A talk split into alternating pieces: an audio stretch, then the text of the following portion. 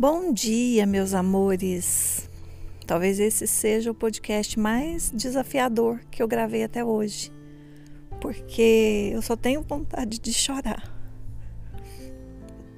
Hoje é o penúltimo dia aqui na casa Azul na Cabana que eu me recolhi para escrever um livro e eu acordei desde o nascer do sol muito grata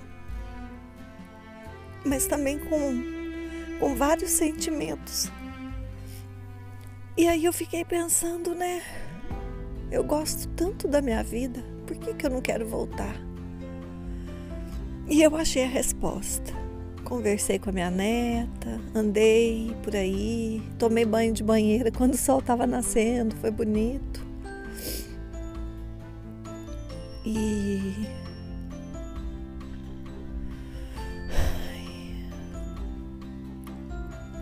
eu vivi e estou vivendo um momento de profundo estado de presença. Falar do aqui agora parece que é fácil, mas estar no aqui agora, no meio do cotidiano, no meio do barulho, no meio das, das nossas atividades, é um desafio muito maior do que estar aqui recolhida numa cabana eu sei que muitas pessoas, mesmo quando se recolhem em algum lugar, não conseguem olhar para dentro, continuam com as mentes barulhentas, pensando na vida lá fora, nos problemas do passado, talvez nos que, nos que ainda nem existem. Mas eu venho treinando a habilidade de estar no aqui e no agora. E eu vim para cá com esse propósito de, de realmente prestar atenção em cada segundo da vida, naquele momento. E toda vez que eu via minha mente querendo fazer alguma coisa que estivesse no futuro, eu voltava de novo, respirava e voltava a sentir. Eu tenho registrado cada balançar de folhas das árvores, cada mariposa fiz grandes descobertas, fiz grandes amigos. Eu acho isso tão poderoso, porque a gente faz amigos para sempre, da noite para o dia. Se a gente prestar atenção nas pessoas, é possível a gente fazer sim. Um amigo que você fala assim, gente, como que eu como que eu gosto tanto dessa pessoa? Eu acabei de conhecer. E eu tô aqui tentando processar tudo. Eu tenho tanta liberdade com vocês, né, que eu mais choro do que falo. Mas eu tô aqui tentando processar tudo para não perder a riqueza do que está sendo isso. Gente, oito dias. E eu vi tanta coisa linda porque eu parei só para olhar, só para observar o agora. A gente pode fazer isso e deve nesse lugar aí onde a gente está, onde você está me ouvindo agora. Você pode inclusive dar uma pausa aqui agora nesse podcast e respirar fundo e prestar atenção em tudo que está acontecendo ao seu redor barulho, um vento, um pássaro, uma borboleta. Eu vejo as borboletas o tempo todo, de longe. E de longe eu nem enxergo direito. Os olhos da alma estão ativados, meus amores. Eu não saio daqui a mesma pessoa. Não tem como. Não tem como. E eu quero dividir com vocês um pouquinho do resumo de como foi, porque eu fiz três podcasts num dia só e custei a postar porque eu estava mesmo muito envolvida com esse momento presente. E depois eu não pensei que eu fosse gravar um podcast por dia para vocês, mas eu não conseguia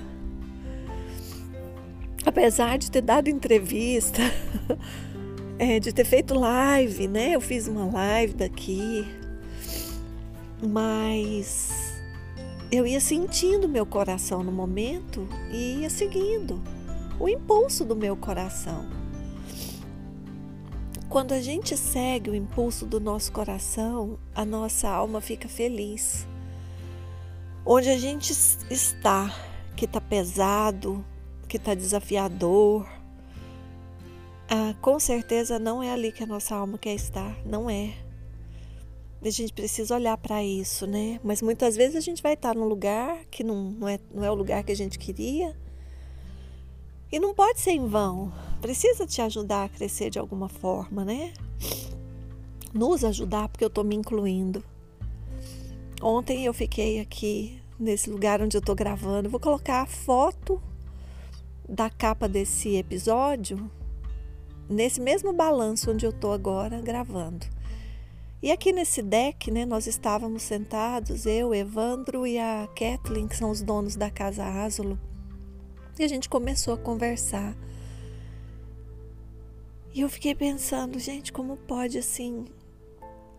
Um, tanta história, tanta coisa linda que cada um de nós vive, tantas superações, tanto mover de Deus, se a gente escuta, a gente vê o quanto Deus age muito mais do que a gente pensa. E aí fui ouvindo os detalhes de como que eles construíram aqui, qual foi o objetivo principal. E eu, eu entendo por que, que eu me sinto tão acolhida, por que, que a minha alma escolheu estar aqui.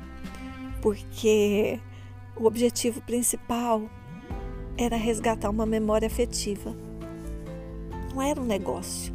O negócio surgiu depois com a pandemia, com os amigos querendo alugar, e aí veio uma casa, depois a casa que era deles, né, que eles vinham passar os finais de semana e depois decidiram oferecer essa preciosidade para outras pessoas. É, é, como se a pessoa é bonito demais, porque tá, a gente está pagando, né? Mas não é, gente. É tão precioso, é tão valioso que é como se a pessoa tirasse um pedaço do coração e desse. Vocês podem até achar que o meu jeito de olhar a vida é muito diferente, mas eu queria muito que as pessoas aprendessem a olhar a vida um pouco mais profundamente para o que são realmente as coisas.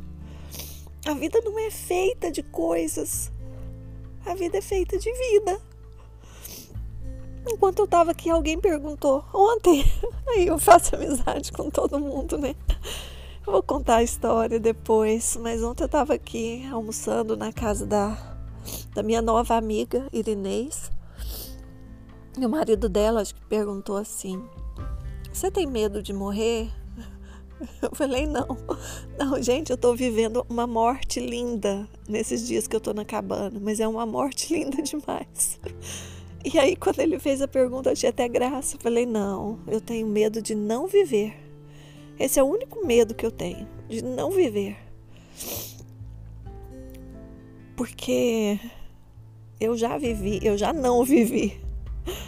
E o dia que eu aprendi o caminho para aprender a viver, eu sempre vi a beleza do mundo. Isso é um dom, é uma característica minha. Por isso que Deus me permite e me abençoa tanto a prosperar nessas coisas que envolvem mostrar esse olhar para outras pessoas.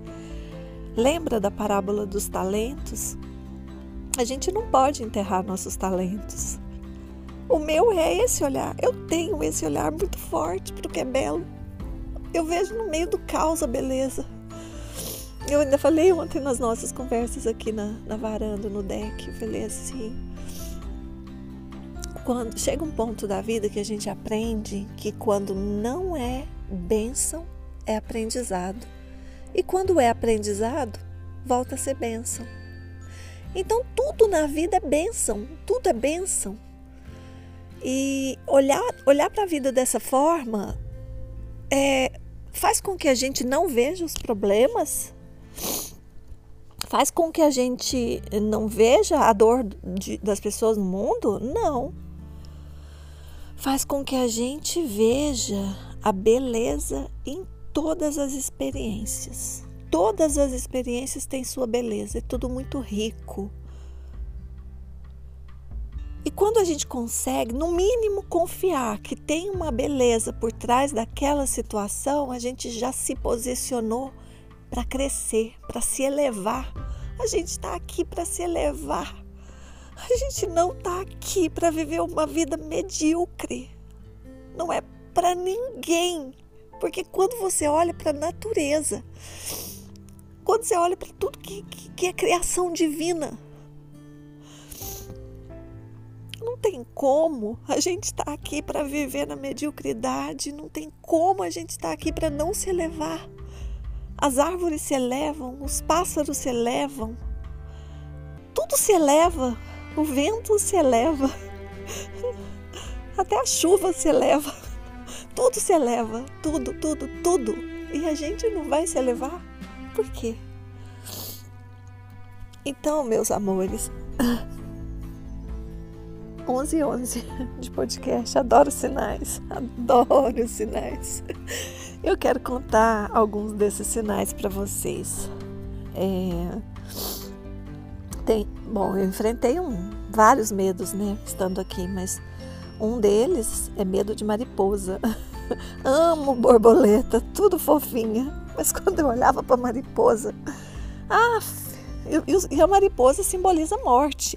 Mas quando eu fui olhar a fundo, as mariposas estão aqui simbolizando o que eu estou vivendo. Eu estou vivendo um momento de morte. Lindo, muito lindo. Morte para aquilo que não me serve mais.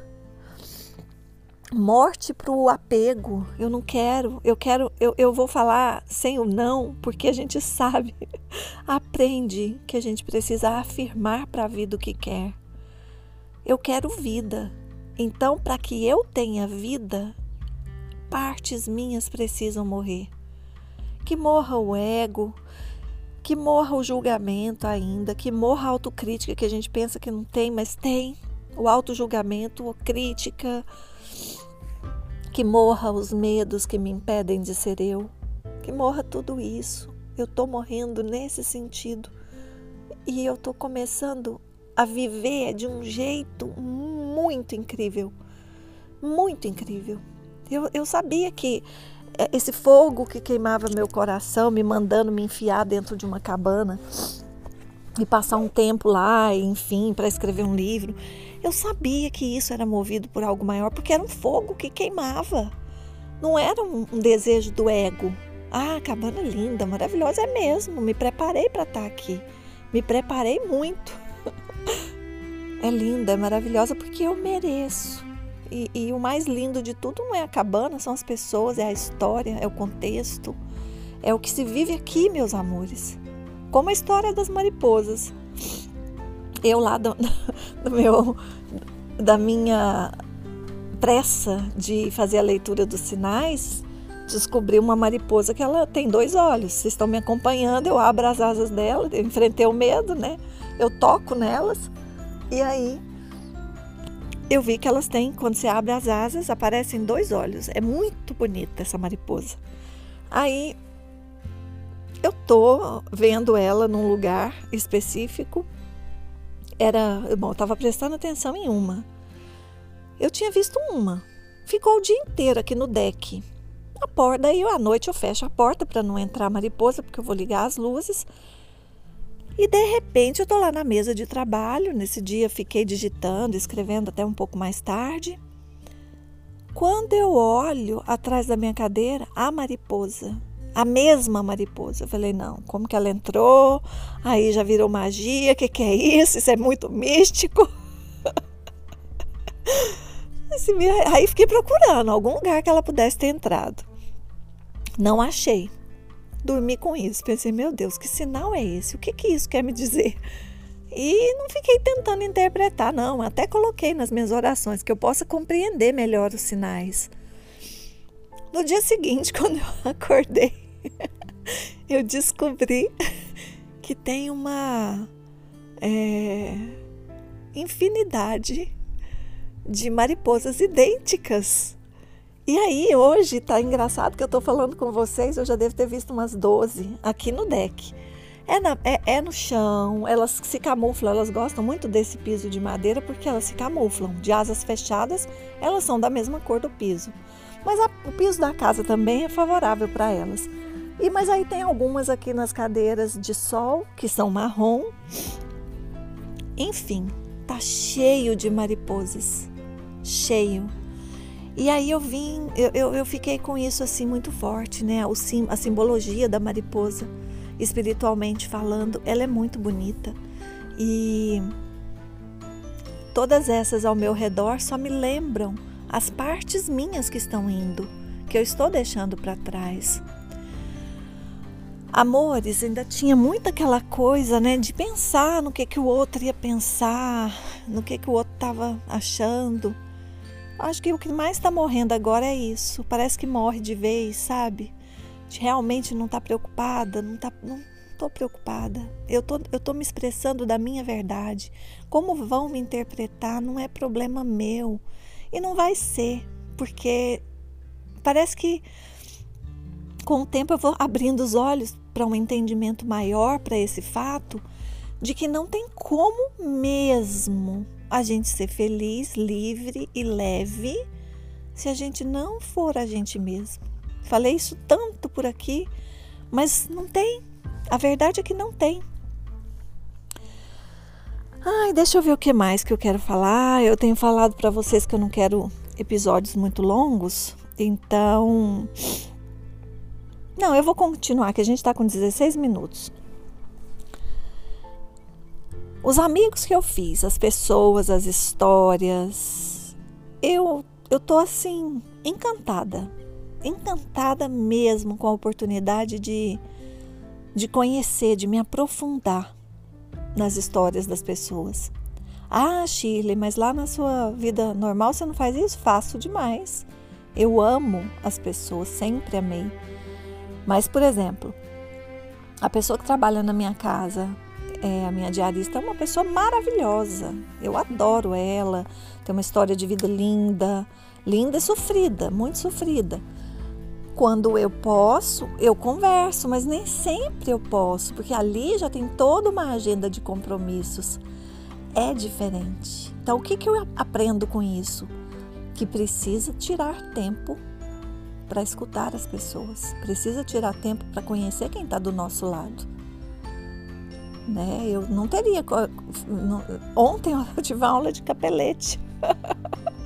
Eu mostrei lá, fiz até rios, está lá no meu Instagram. Ela é a pessoa que vem limpar a casa. Cada vez que sai um hóspede, ela vem, limpa, organiza tudo com uma maestria e é uma pessoa vibrante, alegre. Foi a pessoa que estava aqui, porque eu pedi para entrar mais cedo, né? Eu sabia que eu ia chegar mais cedo. O horário de entrada aqui é às quatro. E eles liberaram que eu entrasse mais cedo. E mas eu sabia que ela estaria arrumando a casa e eu ficaria do lado de fora, era esse o combinado. Aí teve todo aquele episódio com o taxista, que vai ser muito bem contado no livro. Olha, o livro eu não vou falar eu, Shirley, eu tenho um personagem para o livro. Não quero ficção no meu livro. no Caminho de Chante tem uns 10% de ficção. Mas aqui eu não estou com intenção de colocar ficção, não, porque a vida real é bonita demais. E aí a Inês estava aqui, Irinês, mas eu chamo de Inês, que foi quando eu vi o carro dela e o taxista quis me deixar no meio do caminho, descer minhas malas na chuva, começou a fazer isso, né? E não quis subir, e por sorte, o Evandro, que é o dono daqui, que não estaria aqui, mas que por, por sincronicidade da vida estava e terminou de subir minhas coisas e quando eu vi que o carro dela era mais simples do que o carro do taxista, no sentido de tração, de força, eu vi que. Bom, mas isso aí é outra coisa. Deixa essa história para depois. Senão esse episódio vai ficar longo demais. Mas foi assim. A, o fato de ter conhecido ela e de ter escutado a história e de ter ido na vinícola, eles têm uma vinícola, ela, a família dela A casa dela é uma gracinha aqui no meio do mato. Você olha para casa e fala assim: gente, que casa linda no meio do nada. Mas linda e, e assim, tão cuidadosa com as coisas tão trabalhadeira. Sabe aquela pessoa que trabalha, trabalha, trabalha, faz tudo com tanto amor? Ela fez ontem no almoço dois ela, capelete é uma coisa sagrada aqui, né? É muito comum e é não tem igual. Então ela fez capelete e fez uma outra massa, um outro macarrão que ela própria preparou desde a massa, tudo, a polenta que ela serviu, ela tudo, tudo. A, o salaminho que, que a gente compra é ela que fez, tudo ela que fez, serviu doce do pomar dela, sabe, das frutas do pomar, preparou bergamotas para eu trazer. As compras que eu fiz quando eu cheguei aqui vão sobrar quase todas, porque eu ganho, todo, eu ganho coisa toda hora. E como que eu não vou comer o orgânico, que é muito mais saudável, né? E que sabor que tem. Nossa. Então, assim, falar das pessoas demoraria muito mais, porque essa é sempre a maior riqueza. Mas eu quero falar que nessa semana que eu estive aqui, em uma semana nasceram cinco cabritinhos de duas cabras. Trigêmeos é a coisa mais rara de acontecer. E o primeiro parto foi de trigêmeos, que no momento em que a Irinês, que cuida da casa, estava vindo porque ia dar uma organizada para mim, porque era o dia das fotos, ela viu alguma coisa diferente no meio assim do, da grama lá na frente, parou o carro antes de chegar na casa e percebeu que a cabra tinha acabado de parir. Ligou pro, pro Evandro, o Evandro pediu para o funcionário que estava trabalhando um pouco mais para baixo subir aqui. O funcionário pegou, comprou uma madeirinha e foi lá, levou um dos cabritinhos que estava praticamente morto. E na hora ele só falou, eu postei isso também, vocês devem ter visto. Na hora ele falou assim: A Irinês falou assim: vamos dar um nome para ele.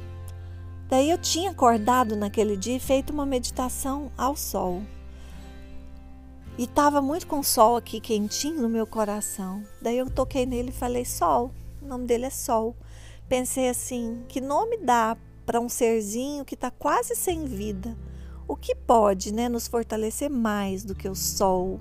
Sol é a expressão de Deus né, na nossa vida. Então ele levou o cabritinho, mas achando que não ia vingar. E depois que se vingasse, a mãe também não ia querer, porque Dizem que elas não gostam, elas tá, só tem duas tetas, né? Diz que é normal rejeitar o terceiro. Mas não, ele cuidou, deu a mamadeira, viu que o bichinho se fortaleceu um pouco, levou de volta. A mãe aceitou. Então é bonito vi, demais ver isso, ver ele miudinho, né? Eu até contei ontem nos stories, falei ele, o pequenininho, fraquinho. Depois eu pus assim: fraquinho nada, é o mais forte, porque sobreviveu a condições extremas, mas sobreviveu. Às vezes a gente acha que a gente é fraco também. Mas quando a gente consegue superar situações extremas, é, é, aí que a gente tem que experimentar mesmo a nossa força. Isso é força, isso não é fraqueza, né? E depois, essa semana, de novo, né? Depois disso, outra cabra teve gêmeos e nasceram mais dois. E a Kathleen disse que nunca nasceu tanto cabritinho igual essa semana que eu tô dando sorte. Eu falei que bom. Também acho que é tudo sincronicidade, energias que se atraem, né? que mais que eu quero falar? Nossa, o gato, gente, meu Deus do céu. Eu vou contar a história do gato e de um cachorro enorme que tem aqui. Não, não tem aqui. Aqui não tem cachorro. À noite, esses dias, apareceu o gato eu ponho para dormir do lado de fora porque eu fico com medo dele fazer algum barulho e me assustar. Então eu, eu comprei ração porque eu não eu queria ficar presa. o gato, quando ele quer comer, ele é igual criança, não para de miar. Aí eu já deixo a ração, come a hora que quer, né? Bem meu estilo mesmo. Ah, sem criar dependência. E aí, o gato fica do lado de fora nesse balanço que eu tô. De repente, eu estou lá dentro trabalhando, eu vejo um cachorro enorme. E o cachorro rosna, sabe quando o cachorro arreganha os dentes e vira para o gato? Eu falei, ai meu Deus, vai matar o gato. cachorrão parecendo um caçador. E rosna pro gato. O gato levantou o corpo, ficou sentado, assim, meio que levantou, sem, sem aquele. Não é, é arrepiado com medo. O gato foi. Encarou, o gato encarou o cachorro. O gato levantou o corpo assim, fixou os olhos no cachorro, o cachorro abaixou a cabeça e saiu. Falei, gente, se eu contar isso, ninguém acredita. Nunca vi. Eu nunca vi um, um cachorro ser amedrontado por um gato. Juro, ainda mais um cachorro daquele tamanho. Beleza. Eu vou postar nos stories para vocês verem o, uma cena de ontem, porque eu estava na sala, o celular estava do meu lado, novamente eu vejo o cachorro passando. Dois dias depois desse episódio que eu contei. Na mesma hora pus a mão no celular, né? Então assim, não peguei ele passando na lateral da casa, mas deu para pegar o gato. Quando viu o cachorro, o gato veio em direção ao cachorro e de novo o gato se posicionou. E mais uma vez o cachorro abaixou a cabeça e saiu. E foi muito interessante porque o cachorro já estava rondando a casa e as cabras estavam por aqui. Cabras com filhotes pequenos, né? Elas ficam comendo grama à noite. O gato, que sempre quer entrar, eu pelejei para ele entrar ontem, porque eu não ia dormir ainda. Então pensei assim, ele pode ficar, ele deita no meu colo, eu acho tão bom, tão gostoso. Ou então ele deita do meu lado, né? E eu acho legal. Aí fui abrir a porta, vem gato, vem Thor, vem, vem, vem, chamando, chamando. E nada dele entrar, ele, pra, ele travou na porta. Falei, ah, então fica aí. Foi 15 minutos depois aconteceu isso. Ou seja, o gato estava vigiando a casa. Então, eu quero dizer para vocês que participaram da enquete lá no Instagram e a maioria sugeriu que eu levasse o gato, eu quero dizer que quem trabalha o desapego tem que aprender que o gato já é meu. eu estou falando de mim, né? Eu vivo trabalhando o desapego, então eu tenho que aprender que o gato já é meu, de uma forma diferente. Eu não preciso estar com ele, porque eu sou assim na vida. Eu amo as pessoas, mas eu não, não tenho necessidade de estar colada com. Eu sou assim. Não tem essa necessidade. E eu não acho que isso é ruim, não. É, o, o que é ruim é você não amar. E isso é horrível. Mas amar é maravilhoso e para amar você não precisa estar colado o tempo todo provando que você ama. Basta você sentir. Só de você sentir, você já está abraçando aquela pessoa, aquele gato, enfim, você já está com ela, com ele, né?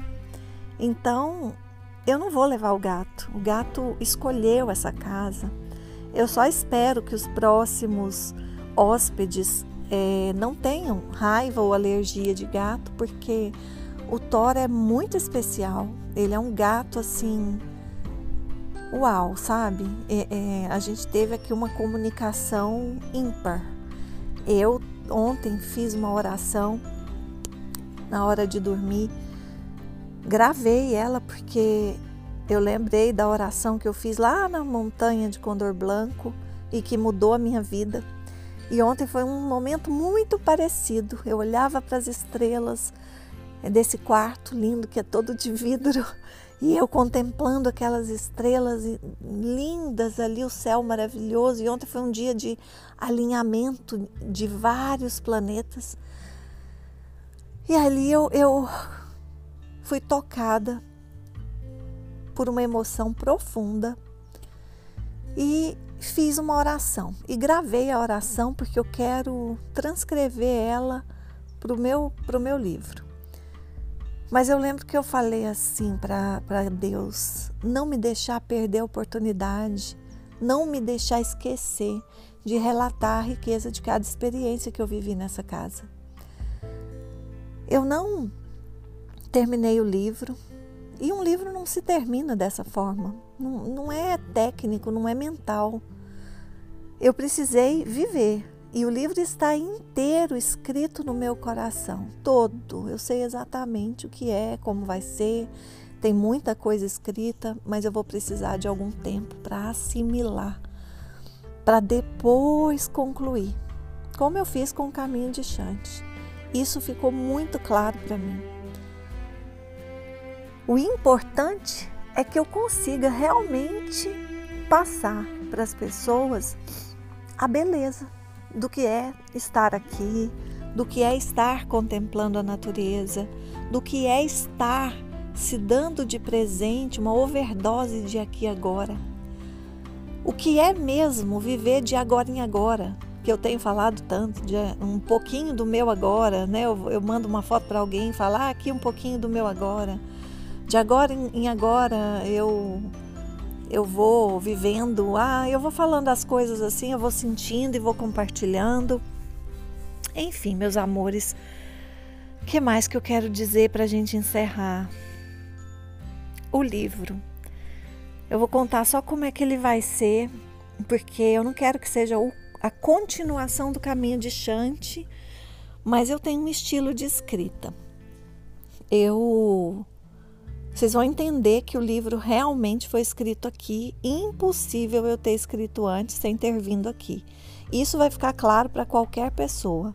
Por isso que eu queria é, estar em solitude, numa cabana, tá, tá, tá, porque eu queria muito poder dizer para as pessoas que a todo instante nós temos respostas. A todo instante Deus cuida, a todo instante as coisas acontecem, a todo instante tudo está dando certo até quando parece que não. Eu me lancei numa coisa muito nova, nunca tinha pisado aqui.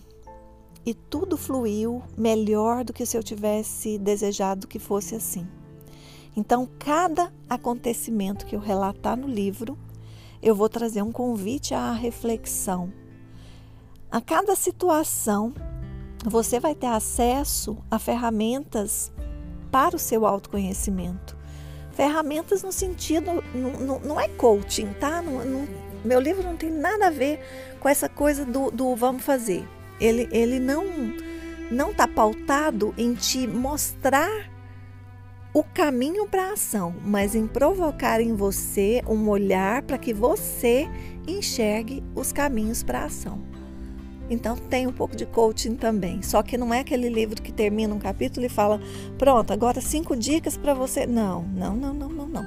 Já ensinei muitas dicas. Hoje eu não tenho falado de dicas mais porque eu acho que cada um está vivendo a sua história, cada um tem o seu contexto de vida, cada um tem a sua escolha, o seu propósito, e, e isso daí nos torna ímpares e, e, assim, um universo. Nós somos um universo. Nossa, gente, nosso episódio passou de 30 minutos. Mas eu vou encerrar aqui, deixando minha gratidão a, a cada um que me acompanhou, que está me acompanhando lá no Eu Ponto Aprendiz de Mim, lá no Chile Brandão Oficial, no Instagram. Quero dizer que vocês também que estão participando, me mandando direct, vocês também estão escrevendo um pouquinho do livro comigo. Assim como cada pessoa que eu conheci aqui também está escrevendo um pouquinho comigo. E o mais importante que eu falei ontem na Jovem Pan, e eu quero encerrar. Essa entrevista da Jovem Pan é muito bonita, viu? Vale a pena vocês irem lá, porque tinha um outro ser iluminado lá, que é a Queca pelo Mundo, que trouxe uma contribuição tão rica das experiências dela de ter viajado para quase 80 países. Então, se você entrar lá no Jovem Pan Goiânia no YouTube, você vai encontrar lá o programa do dia 25, que foi o primeiro dia do ano, né? Dia 25, que é o Ano Novo Maia. Então, estávamos lá, eu e a Queca, 25 de, ju de, de julho tá bom? E o que, que eu quero finalizar? Falando para vocês o que eu falei lá. Eu tô aqui escrevendo um livro, é um livro físico. Mas você também está aí escrevendo um livro. Não é físico, talvez. O importante é você saber que você não vai apagar nenhuma página anterior mas você está diante de várias páginas nesse exato momento. A sua história escrita até aqui, a única coisa que você pode levar dela é o aprendizado. O que, que você quer levar? E como é que você decide escrever a sua história a partir desse instante? Porque não importa como você escreveu antes, a partir de agora você pode escrever a história mais linda que você puder imaginar, porque as folhas estão em branco. Não esquece disso.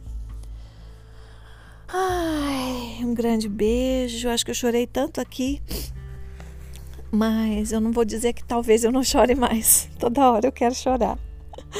Beijo, meus amores, gratidão.